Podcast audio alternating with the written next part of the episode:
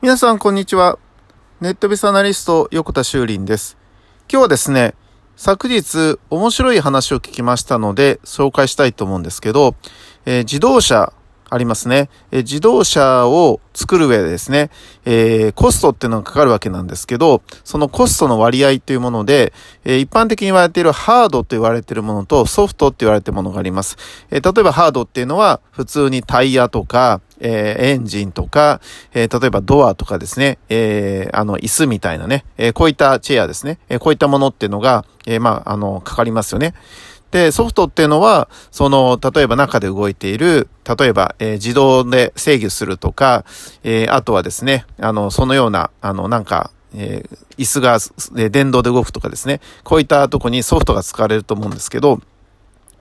この費用の割合がどのぐらいかということで、えデータが出てるんですけど、一般的に当然ですね、今から10年前、20年前、30年前を考えてみると、え車の、えコストのですね、100%は多分ハードだったと思うんですね。え、いわゆる電子制御されていない、え、ものの時はほぼ100%だったんですけど、まあ、あのエンジンのその、えー、も、どこもね、もう今電子制御になってますし、え、例えば、あの自動運転ってのも出てますし、パワーウィンドウとか、え、いろんなとこがね、えー、電動になってますよね。これによって、今車のコストの、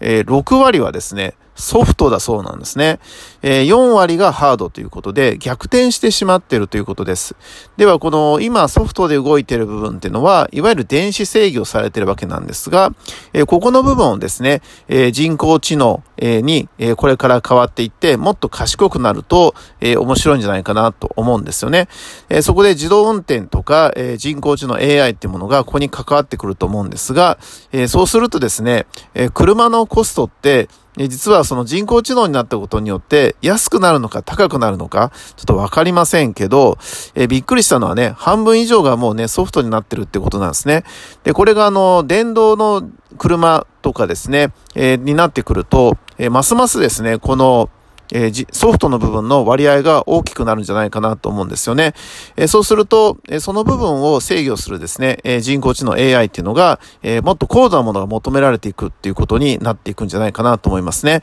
えということで、あの、世の中のもので当たり前と思ってたものが、え IoT だったり、え物にインターネットが繋がったり、電子制御するようになってきていて、そして本当にハードの部分が少なくなってきている。で、ソフトが増えれば増えるほど、そこに人工知能が入っていくってことがわかるなと思います。